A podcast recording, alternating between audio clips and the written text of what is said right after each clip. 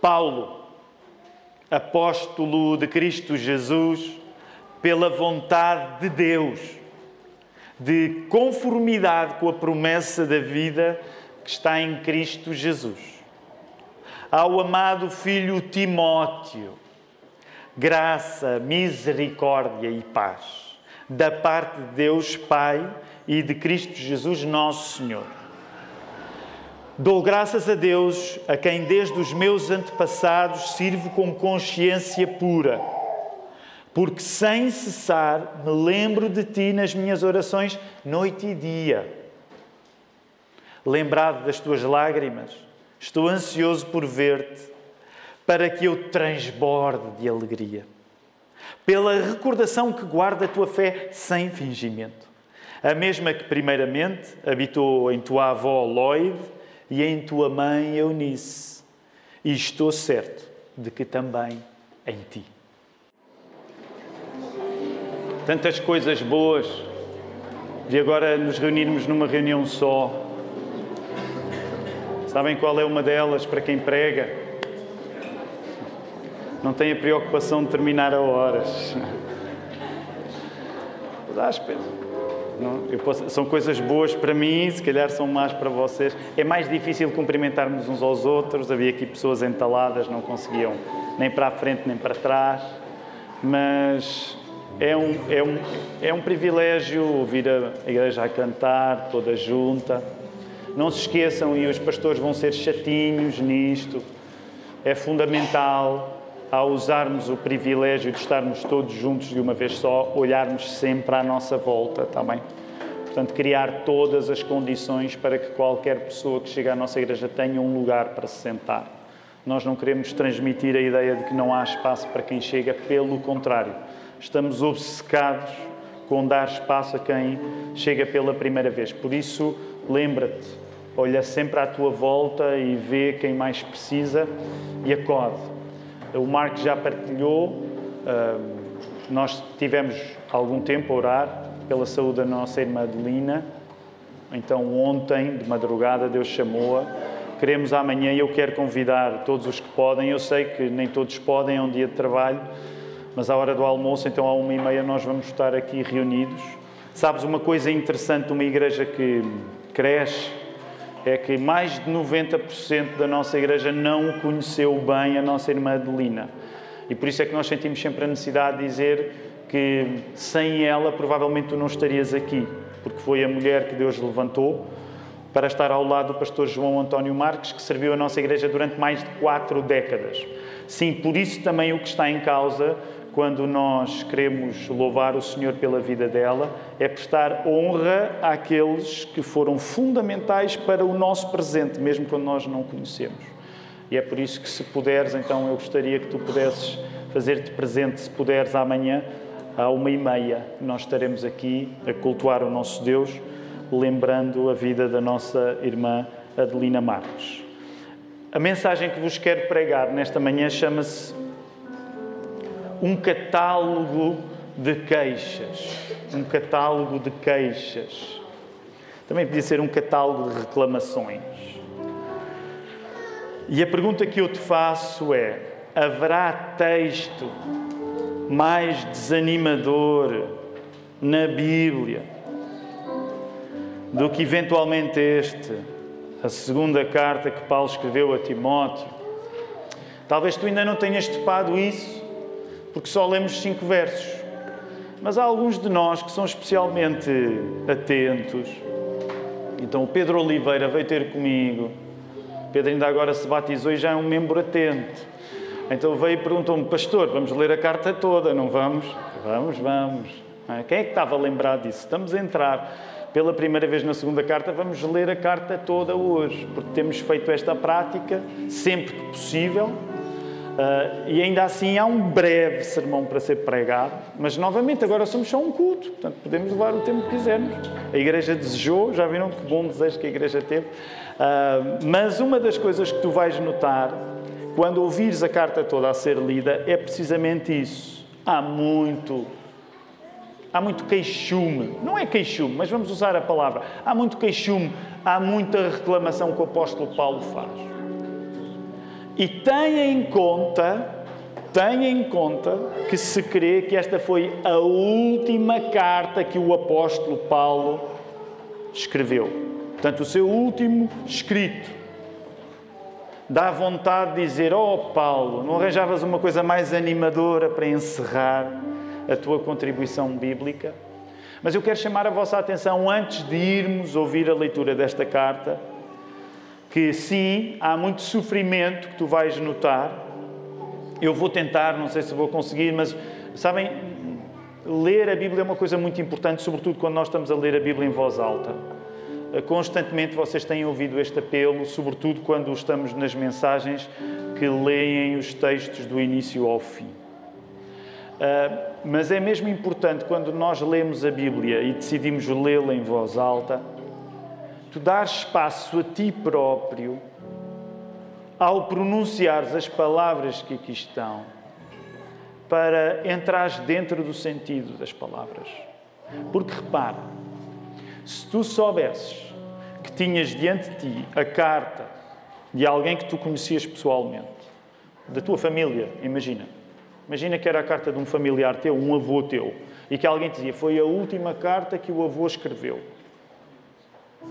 Se tu pegasses nessa carta, que foi a última carta que o teu avô escreveu, e a fosses ler em voz alta, é provável que isso te emocionasse.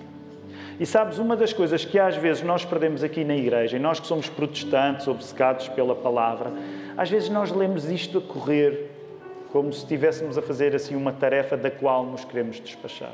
E é um privilégio, é um privilégio mesmo, quando nós podemos pegar num texto e com tempo lê-lo, tentar fazer-lhe justiça. Sabem, curiosamente, foi uma das coisas que aprendi com o pastor Teo Cavaco, que pregou para nós aqui no, no dia do nosso aniversário. Ele fazia uma coisa, fez, fazia uma coisa interessante uh, que se chamava Maratonas de Leitura da Bíblia. Qualquer dia temos de fazer isso. Então, quando nós estávamos lá na Igreja Batista Moscavide, está ali a Vilma, ela lembrar-se-á também. Uh, quando nós estávamos na Igreja Batista de Moscavide, o pastor Teo às vezes decidia fazer, pelo menos eu creio que fez duas vezes, umas maratonas de oração, uh, maratonas de leitura da Bíblia. E a igreja ficava, okay, vamos correr enquanto lemos a Bíblia? Não. A corrida era ler a Bíblia. Então, a primeira vez, eu já não me recordo, ele decidiu ler o Novo Testamento, do início ao fim. Ele disse: Não, não, nós vamos fazer, vamos ler o, o Novo Testamento em voz alta, do início ao fim. Ficaram um pouco intrigadas. Cada um vai ter partes para ler e vai ler. Eu próprio fiquei um pouco intrigado, nunca tinha visto isso acontecer. Mas então, não sei quantas horas levou, porque depois creio que foi à segunda que fomos para o Velho Testamento, mas de facto tivemos a experiência de ouvir a Bíblia toda a ser lida, do início ao fim, em vezes distintas, é verdade, mas aquilo marcou-me. E de repente, quando tu tens uma responsabilidade dessas, isso muda a maneira como tu lês em silêncio. Portanto, vou insistir, uma vez mais neste ponto, ele tem sido muito repetido. A maneira como tu lês a Bíblia em voz alta muda a maneira como tu lês a Bíblia em silêncio. Se tu és um crente, não dês ao silêncio o monopólio da leitura da Bíblia, porque quando tu lês em voz alta as coisas são um pouco diferentes. Portanto, tu vais notar que haverá sofrimento. Eu vou tentar fazer justiça a algum desse sofrimento, mas também deixa-me dizer: o sofrimento não é a palavra final desta carta, é a esperança. Portanto, em tanto sofrimento mencionado pelo apóstolo Paulo, o plano é todavia outro, que é o plano da esperança. É isso que nós vamos orar nesta hora e depois então vamos dar um passo em frente nessa aventura de ler este texto todo. Querido Deus, obrigado por este dia belo, quente, mas cheio da tua graça, uh, despejada em tantas coisas boas à nossa volta, ainda antes de aqui chegarmos. Ó oh, Senhor, quando aqui chegamos, é, a nossa alegria continua, mas a verdade é que nós temos de estar atentos para quando daqui sairmos, a nossa alegria continuar, porque cada segundo que passa é sinal que a tua graça conosco está. Acabamos de orar isso a partir da oração do Salmo 21, que tu és tão bom que uma das coisas boas que fazes é não dar todos os desejos do nosso coração, porque há coisas no nosso coração que não são boas. E, e, e uma das coisas que não é boa no nosso coração é a ingratidão. Por isso, ajuda-nos hoje, Senhor, a termos o nosso coração agradecido por tudo o que tu fazes. Dá-nos, por isso, uma sensibilidade às tuas bênçãos à medida que vamos ler esta carta. Ajuda-me a pregar esta mensagem fielmente, ó Senhor, e que no final, apesar de todas as coisas difíceis que nós vamos ouvir, ó Senhor, no final resida em nós a esperança em Cristo. Ó Senhor, todos nós precisamos desta esperança, eventualmente hoje há uns que ainda precisam mais do que outros. Nós queremos orar por todos, que seja Jesus, Jesus, Cristo, a ser dado através da leitura da Sua palavra. Nós não temos como garantir estas coisas nas nossas forças, mas temos como confiar quando elas são ditas por Ti, Senhor. Por isso oramos e assinamos a nossa oração, em nome de Jesus. A igreja pode responder? Amém. Amém. Então vamos lá, pega lá na tua Bíblia. Não vai custar nada, é um instante. São só quatro capítulos. Lembras-te quando foi Hebreus? Foi muito mais longo. Quatro capítulos. Para sermos assim, bem zelosos, bem zelosos, vamos voltar ao início. Agora é que está a contar. Vamos ler a segunda carta, última, que o apóstolo Paulo escreveu em vida. Imagina-te a pegar na última carta. Alguém te pega, olha, a última coisa que Paulo escreveu está aqui. Queres ler? Tu pegas e dizes, quero, quero ler. Vamos ouvir. Paulo, apóstolo de Cristo Jesus, pela vontade de Deus, de conformidade com a promessa da vida que está em Cristo Jesus, ao amado filho Timóteo, graça, misericórdia e paz da parte de Deus Pai e de Cristo Jesus, nosso Senhor. Dou graças a Deus, a quem desde os meus antepassados sirvo com consciência pura, porque sem cessar me lembro de ti nas minhas orações, noite e dia. Lembrado das tuas lágrimas, estou ansioso por ver-te, para que eu transborde de alegria, pela recordação que guarda a tua fé sem fingimento, a mesma que primeiramente habitou em tua avó Lloyd e em tua mãe Eunice, e estou certo que também em ti. Por esta razão, pois, te admoesto que reavives o dom de Deus que há em ti pela imposição das minhas mãos. Porque Deus não nos tem dado espírito de covardia, mas de poder, de amor e de moderação. Não te envergonhes, portanto, do testemunho do nosso Senhor, nem do seu encarcerado, que sou eu. Pelo contrário, participa comigo dos sofrimentos a favor do Evangelho, segundo o poder de Deus que nos salvou e nos chamou com santa vocação, não segundo as nossas obras, mas conforme a sua própria determinação e graça que nos foi dada em Cristo Jesus antes dos tempos eternos. E manifestada agora pelo aparecimento do nosso Salvador Cristo Jesus, o qual não só destruiu a morte, como trouxe à luz a vida e a imortalidade mediante o Evangelho para o qual eu fui designado pregador, apóstolo e mestre, e por isso estou sofrendo estas coisas. Todavia, não me envergonho, porque sei em quem tenho querido, e estou certo de que Ele é poderoso para guardar o meu depósito até aquele dia. Mantenho o padrão das sãs palavras que de mim ouviste com fé e com amor e com o amor que está em Cristo Jesus, guarda o bom depósito mediante o Espírito Santo que habita em nós. Estás ciente de que todos os da Ásia me abandonaram. Dentre eles cito Figelo e Hermógenes. Conceda o Senhor misericórdia à casa de Onesíforo, porque muitas vezes me deu ânimo e nunca se envergonhou das minhas algemas. Antes, tendo ele chegado a Roma, me procurou solicitamente até me encontrar. O Senhor lhe conceda naquele dia achar misericórdia da parte do Senhor. E tu sabes melhor do que eu quantos serviços me prestou ele em Éfeso. Tu, pois, filho meu, fortifica-te na graça que está em Cristo Jesus. E o que da minha parte ouviste através de muitas testemunhas, isso mesmo transmite a homens fiéis e também idóneos para instruir a outros. Participa dos meus sofrimentos como bom soldado de Cristo Jesus. Nenhum soldado em serviço se envolve em negócios desta vida, porque o seu objetivo é satisfazer aquele que o arregimentou. Igualmente, o atleta não é coroado se não lutar segundo as normas. O lavrador que trabalha deve ser o primeiro a participar dos frutos. Pondera o que acabo de dizer, porque o Senhor te dará compreensão em todas as coisas. Lembra-te de Jesus Cristo, ressuscitado dentre os mortos, descendente de David, segundo o meu Evangelho, pelo qual estou sofrendo até algemas, como malfeitor. Contudo, a palavra de Deus não está algemada. Por esta razão, tudo suporto por causa dos eleitos, para que também eles obtenham a salvação que está em Cristo Jesus com eterna glória. Fiel é esta palavra.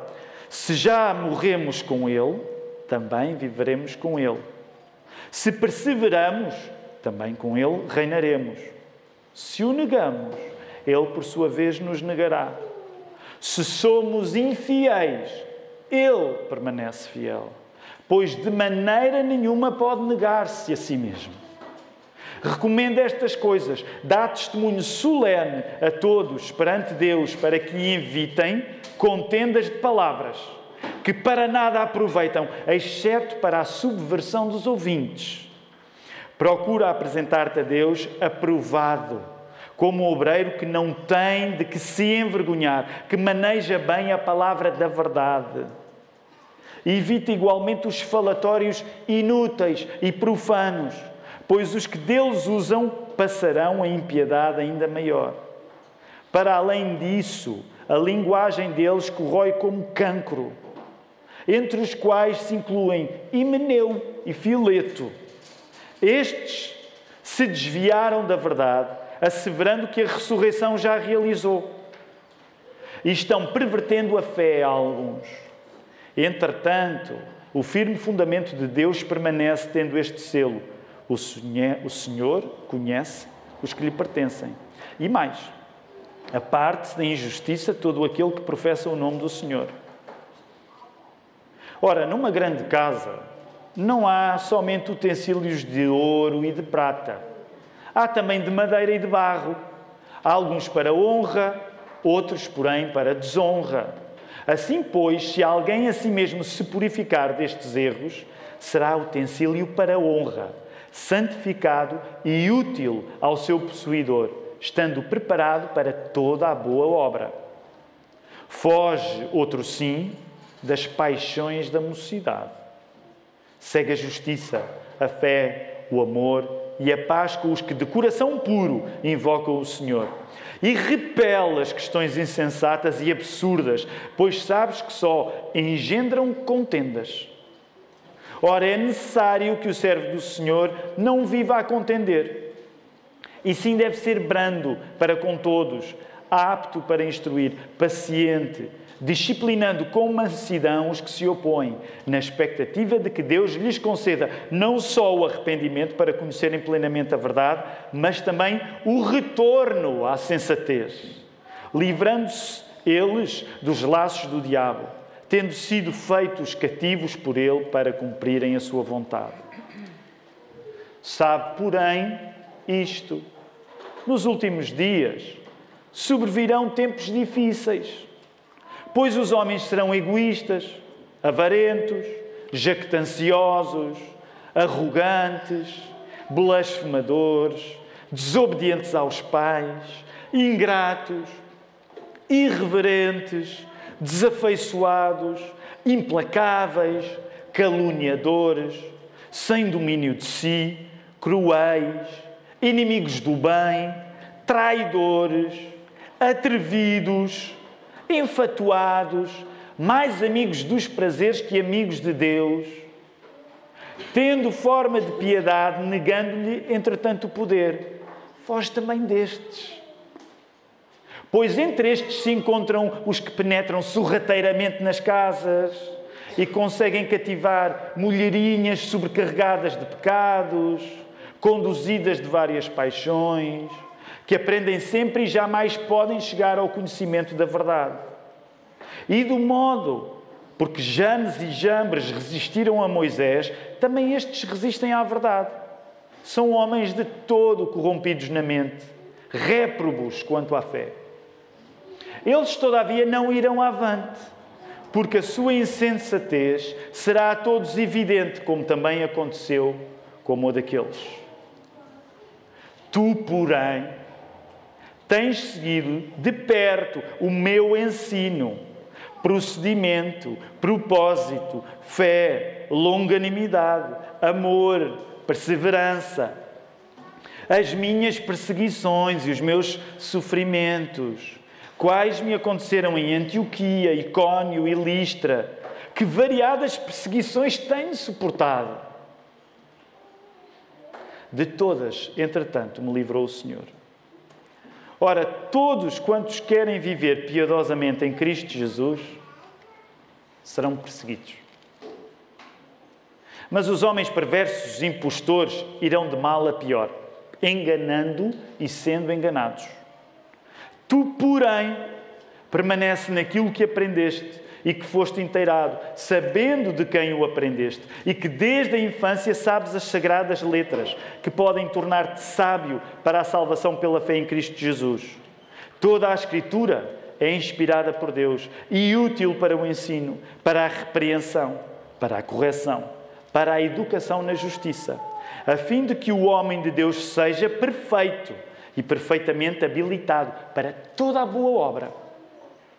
Conjuro-te perante Deus e Cristo Jesus, que há de julgar vivos e mortos pela sua manifestação e pelo seu reino. Prega a palavra, insta, quer seja oportuno, quer não, corrige, repreende, exorta com toda a longanimidade e doutrina. Pois haverá tempo em que não suportarão a sã doutrina. Pelo contrário, cercar-se-ão de mestres segundo as suas próprias cobiças como os que sentindo coceira nos ouvidos e se recusarão a dar ouvidos à verdade, entregando-se às fábulas. Tu, porém, sê sóbrio em todas as coisas, suporta as aflições. Faz o trabalho de um evangelista, cumpre cabalmente o teu ministério. Quanto a mim, estou sendo já oferecido por libação, e o tempo da minha partida é chegado. Combati o bom combate, completei a carreira, guardei a fé. Já agora a coroa de justiça me está aguardada, a qual o Senhor, reto juiz, me dará naquele dia. Não somente a mim, mas também a todos quantos amam a sua vinda. Procura vir ter comigo depressa. Porque Demas, tendo amado o presente século, me abandonou e se foi para a Tessalónica. Crescente foi para a Galácia, Tito para a Dalmácia. Somente Lucas está comigo. Toma contigo Marcos e traze-o, pois me é útil para o ministério. Quanto a Tíquico, mandei-o até Éfeso. Quando vieres, traz a capa que deixei em Troade, em casa de Carpo bem como os livros, especialmente os pergaminhos. Alexandre, o latoeiro, causou-me muitos males. O Senhor lhe dará a paga, segundo as suas obras. E guarda também dele, porque resistiu fortemente às nossas palavras. Na minha primeira defesa, ninguém foi a meu favor. Antes, todos me abandonaram. Que isto não lhes seja posto em conta mas o Senhor me assistiu e me revestiu de forças, para que por meu intermédio a pregação fosse plenamente cumprida e todos os gentios a ouvissem, e fui libertado da boca do leão. O Senhor me livrará também de toda a obra maligna e me levará salvo para o seu reino celestial. A Ele, glória pelos séculos dos séculos. Amém. Saúde a Prisca e Áquila e a casa de Onesíforo. Erasto ficou em Corinto. Quanto a Trófimo, deixei o doente em Mileto. Apressa-te a vir antes do inverno. Eubulo te envia saudações. O mesmo fazem Prudente, Lino, Cláudia e os irmãos todos. A graça seja com o teu espírito. A graça seja convosco. Amém? A mensagem não, não tem o objetivo de ser muito longa depois disto. Eu não contei o tempo. Alguém contou o tempo, mais ou menos? Ninguém contou? É só fazer as contas. Quanto tempo? 13 minutos? Vão ver, não gastamos assim tanto tempo a ler uma porção razoável das Escrituras. Há algumas coisas que eu gostaria de partilhar convosco, porque agora que lemos a leitura do início da carta, uh, tu podes compreender melhor a ideia de um catálogo de queixas. Claro, felizmente, existem muitas outras coisas nesta segunda carta que Paulo escreveu a Timóteo, além das suas queixas, além das suas dores. Mas nós hoje queremos deixar-nos ir ao sabor das queixas do apóstolo Paulo. E é possível, pelo menos, contar 16 vezes em que o apóstolo Paulo menciona o seu sofrimento. É possível contar pelo menos 16 vezes que o apóstolo Paulo menciona o seu sofrimento. É possível contar de outras maneiras. Ok? Esta, esta, esta conta é a minha conta. À medida que me preparava uh, para esta mensagem, apesar de estarmos em férias, uh, lia repetidamente esta carta porque era necessário mergulhar nela e familiarizar-me com ela. E fui fazendo uma contagem, verifiquei a contagem. Tu podes contar menos, podes contar mais, mas pelo menos 16 eu gostava que tu te passes. Quais são as queixas? E quando digo queixas, de facto, o termo queixa não é o melhor. Mas são as vezes em que o apóstolo Paulo menciona o sofrimento. Há alguma coisa que, de facto, registra o sofrimento que o apóstolo Paulo tem por ser quem é. Então, vamos lá ao início. Não precisa levar muito tempo, mas vai, vai ao início da carta, novamente. Capítulo 1.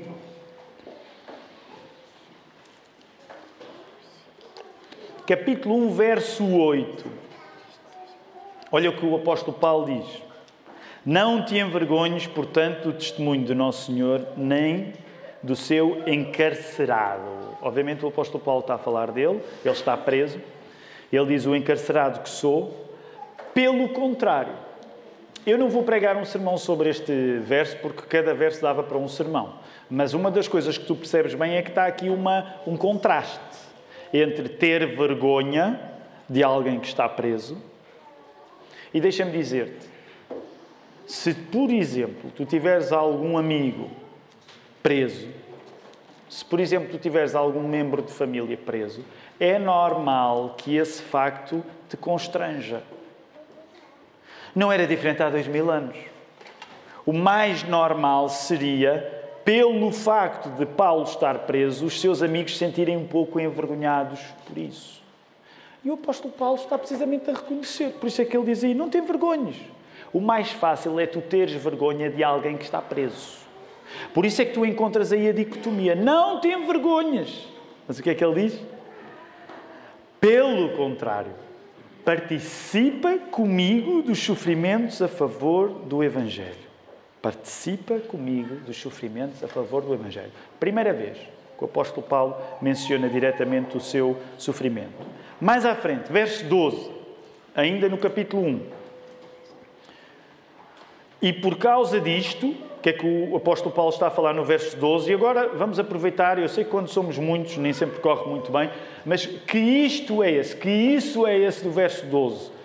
Por isso estou sofrendo estas coisas. O apóstolo Paulo está a sofrer por causa do quê? O que é que te dizem os versos anteriores? Ele está a sofrer por causa do quê? Vou-te ajudar, no final do verso 10. Está a sofrer por causa do, do Evangelho.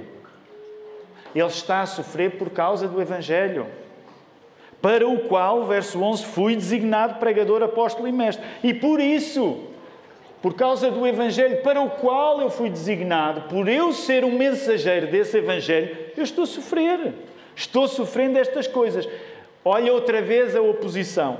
Todavia, o que é que é o mais fácil quando alguém sofre? Envergonhar-se do sofrimento. Todavia, não me envergonho. Eu não tenho vergonha de sofrer. Eu não tenho vergonha de sofrer, porque eu sei em quem tenho querido e estou bem certo que é poderoso para guardar o meu depósito até aquele dia. Alguns de nós lembram-se do hino, temos vontade de cantar. Se calhar ainda vamos arranjar a maneira de cantar dois e, e, e a banda ter de tocar esse sem se ter preparado. Não é? Isso é que era uma prova de fé. Vamos ver como é que o sermão corre. Temos um preparado, estou certo. É? Vocês conhecem, muitos de vocês que terão crescido em igrejas batistas conhecem aquele hino do cantor, e não só em igrejas batistas, noutras igrejas evangélicas. Não tenhas vergonha, Timóteo, eu não tenho vergonha de estar a sofrer. Segunda vez que o apóstolo Paulo está lá a dizer: Não tenho vergonha, eu estou certo em quem tenho querido. Avança para o verso 15. Terceira vez que o apóstolo Paulo menciona o seu sofrimento.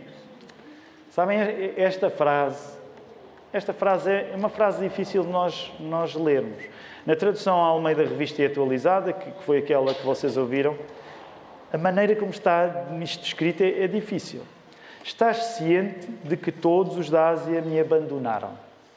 Eu não sei se tu já uma vez te sentiste abandonado na vida. É isto que o apóstolo Paulo está a dizer que estava a acontecer com ele. Estava abandonado última carta do apóstolo Paulo, ele está a dizer a Timóteo: Estás ciente que na Ásia os da Ásia me abandonaram? Terceira vez que ele fala de sofrimentos. Vamos avançar mais. Verso 16, logo, logo a seguir. Olha aí. Conceda o Senhor misericórdia à casa do Onesíforo, porque muitas vezes me deu ânimo e nunca se envergonhou do quê? Das minhas algemas. Novamente, não tem vergonhas. Se eu sofro, não tenhas vergonha nas minhas algemas, pelo contrário. Este Onesíforo não teve vergonha. É louvado. Já viste, é tão bonito, porque apesar do apóstolo Paulo estar a falar do seu sofrimento, estar algemado. Eu não sei se já alguma vez estiveste algemado na vida. Eu nunca tive algemado na vida. Nunca tive algemado na vida. Mas, como tu podes calcular, em 2023, seria tão vergonhoso estar algemado há dois mil anos como é hoje. E o que o apóstolo Paulo está a dizer, este onesíforo, ele não teve vergonha. Ele não teve vergonha das minhas cadeias, não teve vergonha das minhas algemas.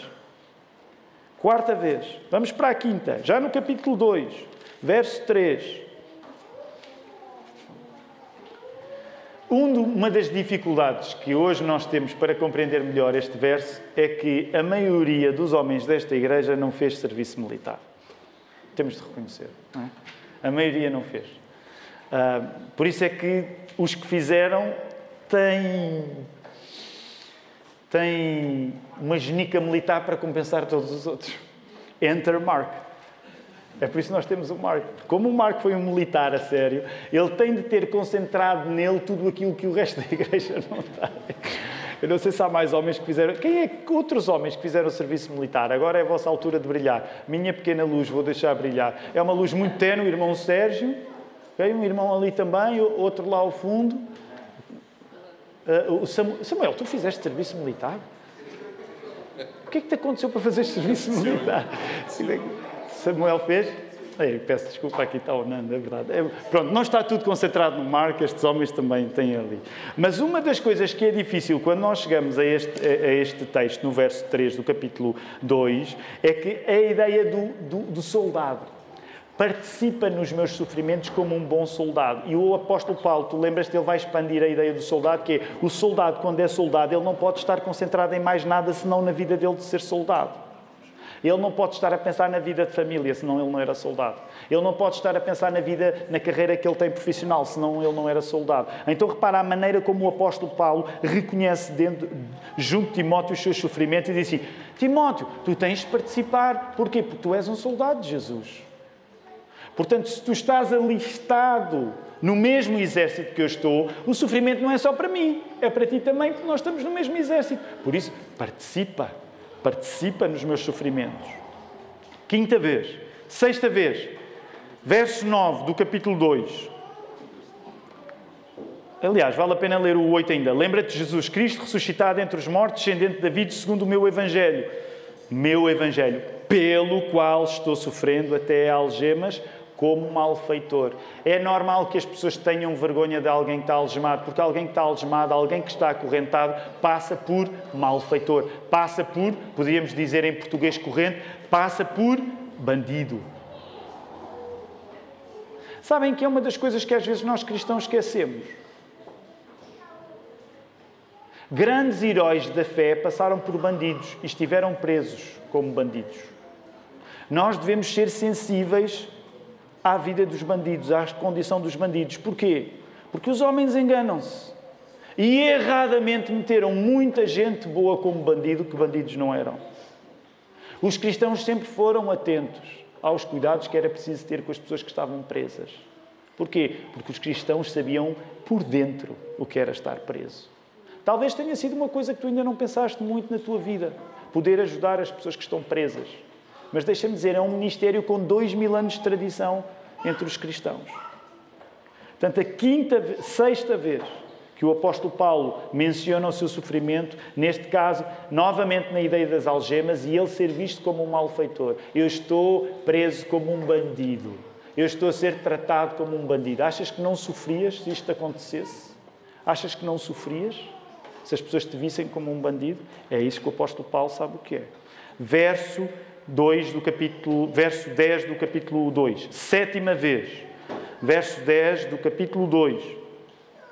Por esta razão, tudo suporto por causa dos eleitos. Noutras traduções, tu tens tudo sofro por causa dos eleitos. Eu estou aqui para sofrer por causa dos cristãos. Já pensaste? Sem dúvida, o apóstolo Paulo é apóstolo, tu não és apóstolo, eu não sou apóstolo, somos uma igreja apostólica, como hoje o Newton também explicou no sermão que pregou no culto da plantação de igreja, foi muito bom e ele falou precisamente nisto. Nós não somos apóstolos, mas estamos sobre a base dos apóstolos. E o que o apóstolo Paulo está a dizer é que o seu apostolado é feito por causa dos cristãos. O meu sofrimento é por causa dos cristãos. Eu tudo suporto por causa dos eleitos. Sétima vez. Vamos à oitava. Capítulo 2, verso 12.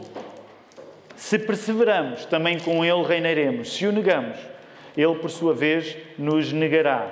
Em algumas traduções tu encontras, se sofremos, também com ele reinaremos. Portanto, uma vez mais, o apóstolo Paulo está a dizer que não é possível tu alegraste em Cristo sem estares exposto à possibilidade de, por causa disso, sofrer.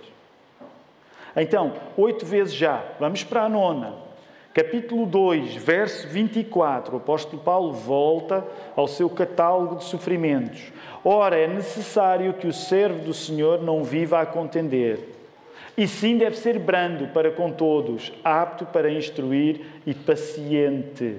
Em algumas traduções tu não encontras esta tradução, mas encontras precisamente a ideia de que é necessário que o servo do Senhor seja, quem é que tem essa tradução? Seja sofredor. Portanto, na ideia de paciência é a ideia de sofrer. É a ideia de tolerar o sofrimento. Cá está o apóstolo Paulo, mais uma vez, a falar para Timóteo e a dizer: Timóteo, se tu queres ser um bom pastor, tens de estar preparado para sofrer. Se tu queres ser fiel, tens de estar preparado para sofrer. Isto aplica-se ao pastor Timóteo, mas não se aplica só ao pastor Timóteo. Isso aplica-se a ti se já colocaste a tua confiança em Jesus. Se tu queres ser fiel a Jesus, tens de estar preparado para sofrer. Portanto, é vez número 9. Vamos à vez número 10, capítulo 3, verso 11. E estas ocasiões são as ocasiões em que o apóstolo Paulo alude ou menciona mesmo diretamente a sofrimentos particulares que teve. Olha aí, verso 11. As minhas perseguições e os meus sofrimentos, quais me aconteceram em Antioquia, Icónio e Listra. Olha a maneira como ele termina. Que variadas perseguições tenho suportado. Sabes, no grego não existe a acentuação como nós hoje temos no português moderno. Não há pontos de exclamação, portanto, nós não sabemos. Há sempre uma tentativa de exegese na própria leitura, qual seria. Em algumas das traduções, por exemplo, a minha tem isso, eh, está precisamente um ponto de exclamação. E, e, e, se assim for, se Paulo estivesse a exclamar, já pensaste no que ele está a dizer? Eu não sei se tu já sofreste muito numa cidade. Eu já sofri numa cidade. Não sei se já sofreste em duas cidades. Paulo sofreu em três cidades e ele elenca estas três. Ele sofreu em muito mais do que três cidades, mas ele elenca estas três cidades que aqui, curiosamente, em vez de serem mencionadas por uma coisa boa, ficam mencionadas por uma coisa má. Foram lugares onde o apóstolo Paulo mencionou: olha aí, que variadas perseguições tenho suportado. Vez número 10, vamos à vez número 11, capítulo 3, verso 12. E esta é uma afirmação na qual só isto dava um sermão.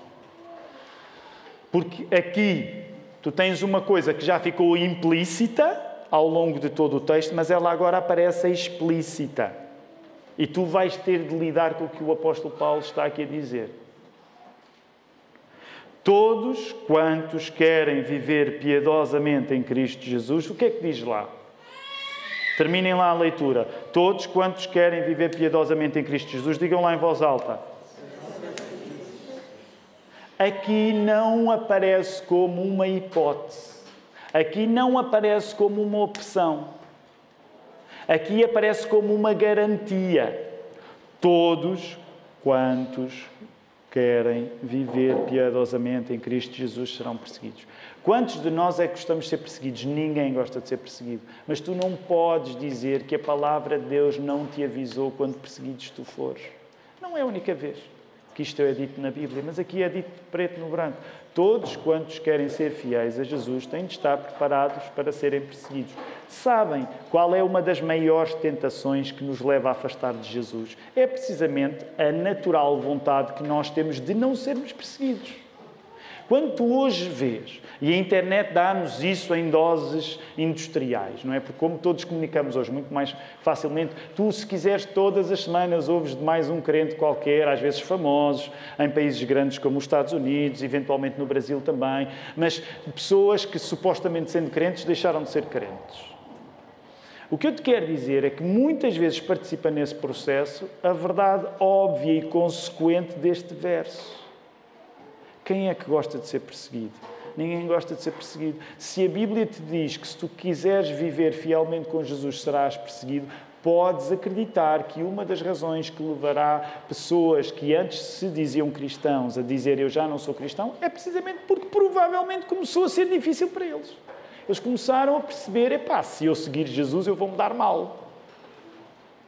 Se eu seguir Jesus eu vou me dar mal. É uma excelente razão para tu deixar Jesus não quereres sofrer. Portanto, se, tu, se a tua maior preocupação na vida for evitar o sofrimento a todo o custo, eu quero dizer, é melhor deixar de ser cristão, porque aqui está preto no branco.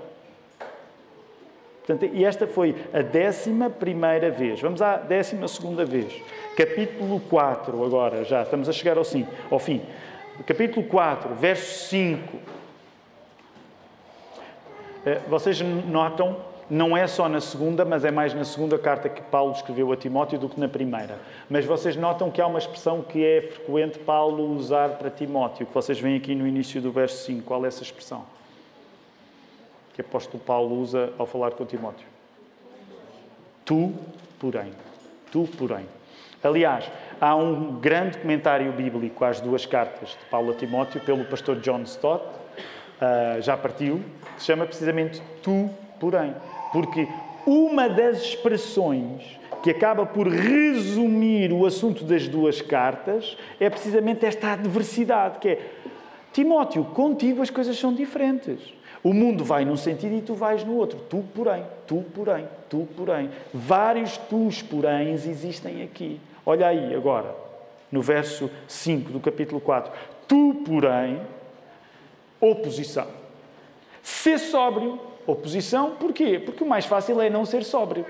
Tu, porém, ser sóbrio em todas as coisas, por oposição a ser difícil suportar as aflições, o apóstolo Paulo está a dizer: tens de suportar. Suporta as aflições, faz o trabalho do evangelista, cumpre cabalmente o teu ministério. Hoje, uma das coisas que tu podes e deves, por exemplo, dizer ao Newton, e daqui a duas semanas, Marco, né, quando for o João. Portanto, isto é um chamariz também para as pessoas poderem ouvir o João vai pregar daqui a duas semanas, hoje pregou o Newton no culto da plantação, aqui às nove da manhã. Uma das coisas que tu vais precisar de fazer se quiseres ajudar um homem como o Newton no futuro, um homem como o João no futuro, é que tu vais ter de lembrar estes homens que eles têm de fazer aquilo que Timóteo tinha de fazer também, que é, eles têm de suportar as aflições. Atenção, não é para tornar o futuro de uma vida pastoral negro. Mas tu tens de ter a noção, quando te sentes chamado para o ministério, que é uma vida difícil. É a melhor vida que existe. Porque o apóstolo Paulo tinha dito que era a excelente obra. É a melhor vida que existe. Deixa-me dizer, até para que fique bem claro: não há profissão no mundo tão boa como pastor.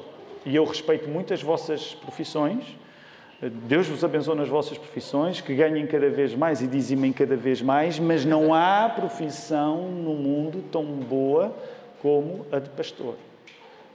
O apóstolo Paulo disse isso. É excelente obra. Mas, ao mesmo tempo, na segunda carta, ele vai dizer: Esta não é uma vida fácil. Timóteo, tu, para seres pastor, precisas ser sóbrio sempre. Tens de suportar aflições. Tens de fazer o trabalho de um evangelista e cumprir cabalmente o teu ministério. É uma das coisas que tu vais precisar de dizer para encorajar o Newton, para encorajar o João e todos os outros homens que Deus está a levantar no nosso meio para pregarem a palavra. Então, esta é pelo menos a vez número 12 que o apóstolo Paulo fala em sofrimentos. Vamos à vez número 13, capítulo 4, verso 6. Estes, seis, estes três versos, 6, 7 e 8, são, pessoalmente para mim, são difíceis de ler em voz alta porque tu estás a ouvir um homem a dizer aquilo que tu queres que um dia digam acerca de ti. Independentemente de seres pastor ou não. Isto que o apóstolo Paulo está a dizer é aquilo que todo cristão sonha que possa dizer no fim. É isto. Para mim não é fácil ler porque é aquela coisa que eu gostava de poder dizer no fim. E é tão importante nós trabalharmos para terminar bem. Nós somos jovens e esquecemos que terminar bem é uma graça. E repara a maneira como o apóstolo Paulo diz isto com tanta franqueza. Olha o verso 13. Quanto a mim, estou sendo já oferecido por libação. Noutras traduções tu podes encontrar a ideia, estou sendo já oferecido por expressão de sacrifício. Há uma imagem de, olha, é como se estou já a ser levado para o matadouro. E nós podemos dizer, que triste, o apóstolo Paulo, está tão negra essa carta. Imagina que eras tu que, que estavas a levar a carta ao correio e que tinhas lido a carta. E diz, apóstolo Paulo, dá, dá, aí um, dá aí uma subida no ânimo, que esta carta está assim pesada. Mas olha lá tudo o resto que ele vai dizer. Tudo o que havia para eu fazer foi feito. Eu fiz, pela graça de Deus. Décima quarta vez que o apóstolo Paulo fala de sofrimento. Olha aí, capítulo 4, verso 10. E agora notas mais biográficas. Verso 10, ele diz assim: Demas, tendo amado o presente século, me abandonou e foi para Tessalónica.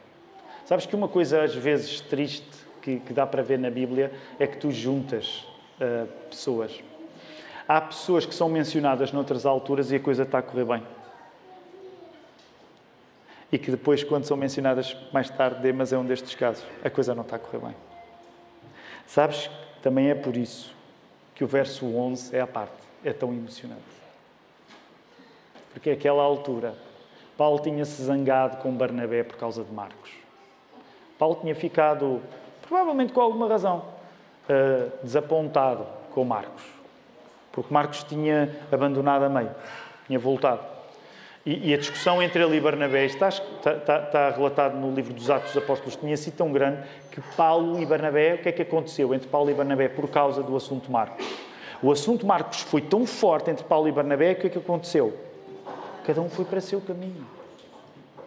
Mas olha lá, é tão bonito. Diz aí, verso 11. Marcos era agora útil para o ministério de, do apóstolo Paulo. Há alturas em que nós temos a bênção de podermos voltar a reconciliar-nos com pessoas com quem chocamos. Há alturas em que no ministério Deus nos dá esta graça. Pessoas com quem nós, de quem nos afastamos e tu vês este, este aspecto tão bonito aparecer aqui. Vamos à, à vez número 15, a penúltima, em que o apóstolo Paulo fala acerca de sofrimento. Capítulo 4, verso 14. Alexandre o latoeiro causou muitos males. O Senhor lhe dará a paga segundo as suas obras. Não é? Aquela altura em que o apóstolo Paulo diz: Olha, este Alexandre, oh, Senhor, tu sabes o que é que ele me fez. Vais ter de ser tu a pagar-lhe. Paga-lhe segundo o que ele me fez. Não é? há, há quem discuta se isto é de alguma maneira a continuação do, daquele tom mais imprecatório que às vezes existe nos salmos. Senhor, tu sabes o que ele me fez, tu paga-lhe o que ele merece. Mas também é verdade que mais à frente o apóstolo Paulo vai usar outras expressões para te mostrar que o, que o assunto é de facto, como a carta diz, nós podemos ser infiéis, mas Deus é fiel. Última menção a sofrimento que é especialmente difícil, verso 16 no capítulo 4. Sabem que depois há muita especulação acerca do que é que esta circunstância em particular significaria.